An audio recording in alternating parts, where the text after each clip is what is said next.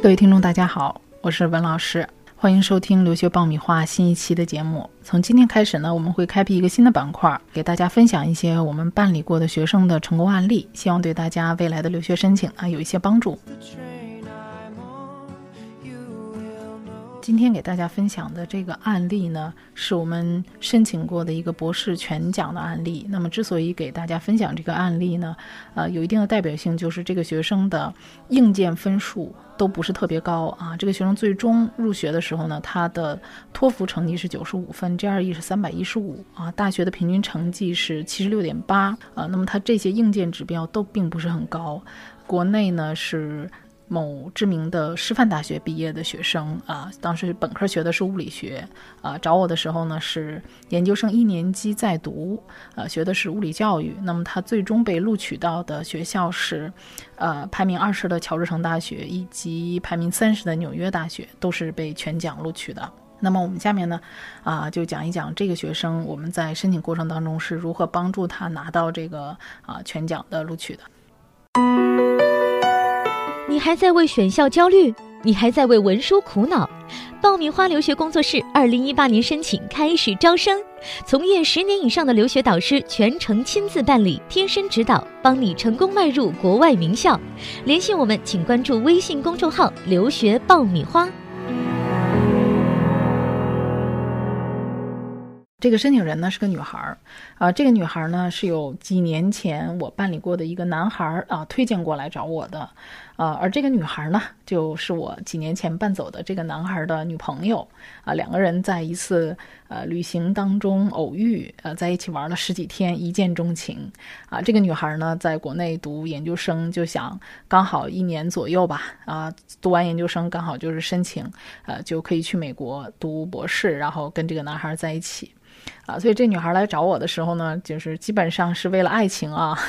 呃，憧憬了爱情去读书的。所以说他的目标就非常明确。这个男孩当时是在西雅图，啊，所以他跟我讲，他说我就一定要去西雅图这个地方。而西雅图这个地方有一个特殊地方，就是这个地方的大学非常少。那么我们知道，在前一百里面就只有华盛顿大学这一所大学，呃，所以说他给自己限定的范围就非常小。呃，那么他也把他的啊父亲啊带过来跟我一起聊。那他们呃，他的父亲倒是还是呃对于这段感情呢，呃抱着一个观望的态度。啊，所以我也跟这个孩子在聊，我说那你们两个人是呃一见钟情，那么对于未来的感情是什么样，我们还不可而知啊。人生的路还很长，但是我觉得你怎么去看待你这次留学啊？那你这次留学对你来讲呢？呃，应该是。你找到自己的人生目标，完善自己的这样一个过程，能够提升自己的实力，同时呢，在出国的这个机会里也能开拓自己的视野。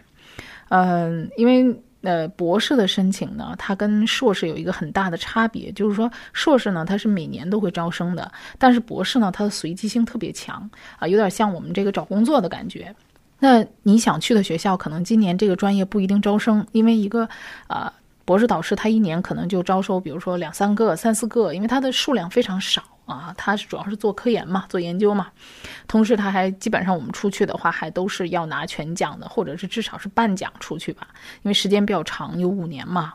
啊，所以学生在呃申请之前要做大量的筛选工作。如果你呃像硕士一样说我就想去这一所学校，那万一这所学校又不招生呢？或者说即使招生，那也有很多其他的人跟你竞争，万一你没竞争上呢？而且这个学生从他的硬件条件上来看，他刚找我的时候托福还没有到九十分，啊，那么他其实距离博士的这个入学要求一般都是在一百分左右的这个水平线上，他还是有一定差距的。啊，所以家长也是希望学生有呃更多的机会去选择更多的学校啊。也许你最后选择的学校就比华盛顿大学还好呢。华盛顿大学当时的排名是在呃五十名左右，但是最后的结果也确实是比华盛顿大学录的还好啊。啊，家长是希望这个孩子不要错过任何的机会啊，能够呃有更多的机会去到外面开拓自己的视野啊，找到自己研究的课题和方向。呃，那么这个孩子呢，就是说跟我们沟通之后呢，他也对这件事情有了新的看法啊。从刚开始为了爱情出国，呃，逐渐的转变了自己的想法，觉得哦，我应该是为了自己未来的呃这个职业发展也好，还是自己的呃科研兴趣也好，去开拓自己的事业而出国。那么无论应该，呃，对这段感情来讲，它的比重在我的留学这个目标和计划当中应该占比较小的一个比重。那么这样呢，呃，孩子首先在前期呢有一个呃比较宽泛的一个呃视野和选择，啊，这是我们给学生做的第一个工作，呃，那么呃在确定了可以大量的选择学校之后呢，我们针对学生的情况啊，给他做了一些分析，啊，因为学生的呃大学本科成绩。并不高啊，因为他是七十六分的话，在他们学校来讲就中等偏下的成绩了。确实，在呃本科也好，还是呃将来你读研究生也好，你的大学成绩啊，至少应该在八十分到八十五分以上。当然，当然八十五分以上的话会比较有竞争力一些。那么八十分以上，也就是 GPA 三点零，这是一个非常基本的线。那么这个学生其实连基本线都没有达到的学生认为说，我在国内呃已经读了研究生了，那么国外的学校就应该理所当然的。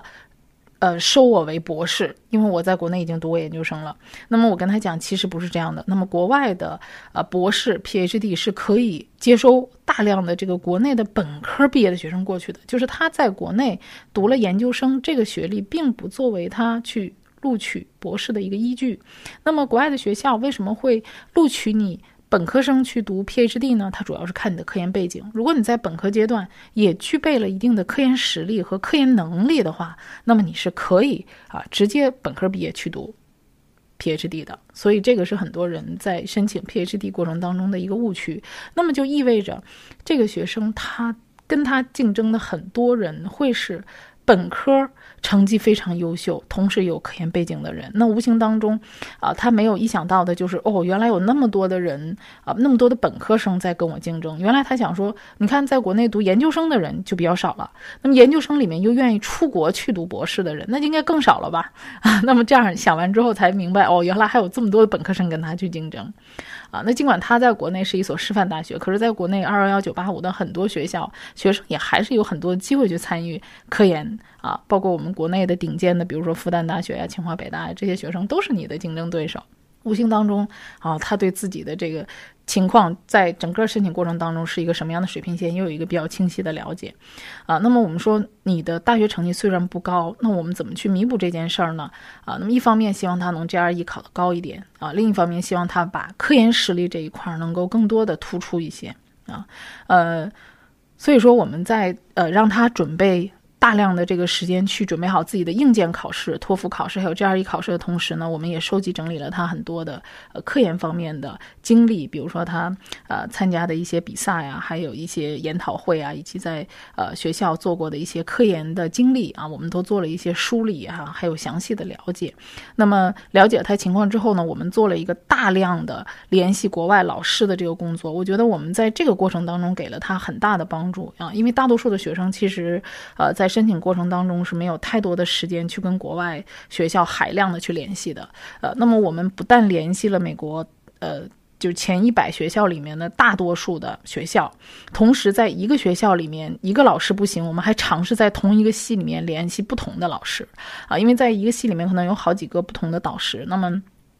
一个不行，不代表所有的都不行，所以我们就一个不行，我们分批去联系啊。所以这个工作就做了有大概四五个月的时间，在不停的联系各个学校啊。那么这个想招生意向的这些导师联系到之后呢，我们就跟学校呢又呃详细的沟通了一下这个。老师的招生意向啊，招生需求，这个就像用人单位一样哈，他在招人呢，你要探讨，你要了解他招人的目的和需求，他有哪些呃特长，他希望招到什么样的学生，所以我们也通过跟学校导师的沟通啊，了解他们的招生需求，呃，同时呢，针对这些需求和他们的呃愿望，我们来突出这个申请人的背景和亮点啊，来跟这个学校的导师的要求 match。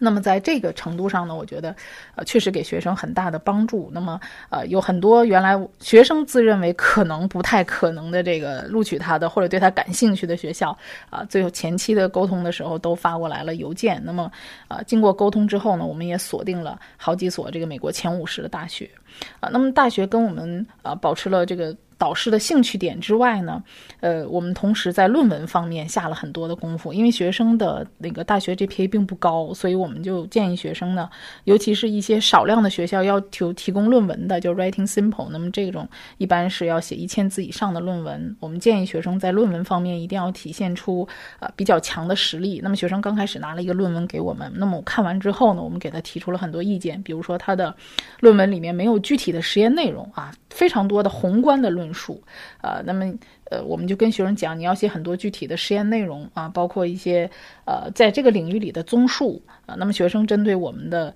建议呢，又重新找老师和专业领域的一些呃大拿吧，给他做了一些论文方面的修改啊。所以后期呢，给学校提供的这个论文呢，质量也都非常的高啊，并且是啊英文版的这个论文。那么这个英文版的论文在一定程度上呢，也体现了学生的这个英文水平。当然，这个论文呢，我们在呃校对方面和呃，整个的整理方面也给了他非常多的建议，嗯。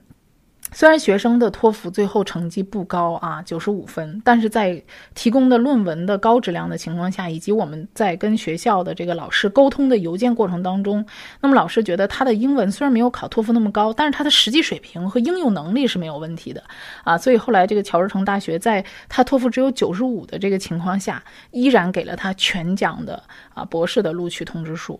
呃，那么在纽约大学这一块呢，纽约大学它的官方标准也是比较高，它是要求必须一百分啊，所以我们在这个提供了论文之后呢，呃，跟纽约大学多次沟通之后，给学生争取到了一个内测的机会。那么学生在内测之前，我们也给他做了很多的准备啊，给他提供了一些基金啊，呃，还有一些考试方面的建议以及复习的那个内容啊，所以这样呢，孩子呢就也很顺利的通过了学校的内测。啊，这样的话，他即使低于他的平均分数，通过内测也进达到了这个纽约大学的这个录取标准，啊，那么他的 GRE 虽然比较低，才三百一十五啊，但是在学术方面有这个博士有一个重点的过程就是面试。啊，在面试方面，我们给学生做了非常详细的培训啊，包括在他专业领域里面如何去讲述他的呃研究过程，以及对这个领域的呃自己未来的目标和规划，都做了非常详细的培训啊。学生在面试当中表现的非常好。那么在学术方面，让老师相信你在学术方面是没有问题的。所以在 GRE 即使很低的情况下，学生最终也拿到了多个学校的啊录取通知书。这里是互联网第一留学咨询分享节目《留学爆米花》，欢迎继续收听哦。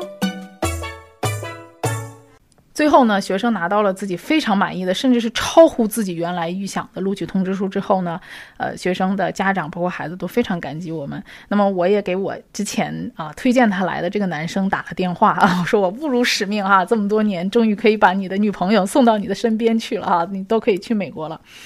呃，然后这个男孩告诉我说，其实他们的感情啊，因为这一年，呃，两个人异地恋嘛，女孩也是呃很忙于自己的学习，男孩子也在美国忙，所以他们俩这一段。呃，异地恋并没有维系下去，但是这个男孩呢和家长都非常感激我，觉得就是说虽然两个人分开了，但是和平分手非常好，因为这个女孩很感，也仍然很感激这个男孩，觉得说你给我推荐了一个特别靠谱的这个中介老师啊，把我这个留学做得非常好，呃，甚至说超出了他原来他原来想法，说我只能申请一个可能五十左右的大学，我就很满意了啊，结果后来申到了二十和三十的学校，那对他来讲呢，也是一个非常好的人生归宿啊，可以啊在下一。步的走更好的一条路，呃，其实没有这段感情对他来讲也没什么。而男生呢，也觉得，哎呀，这个女孩后来可能比他预想的发展的也更好啊，两个人也相互祝福。呃，男生的家长呢也觉得很高兴啊，女生的家长呢也挺高兴，因为家长本身刚开始两方的家长对这个感情也都是持观望态度，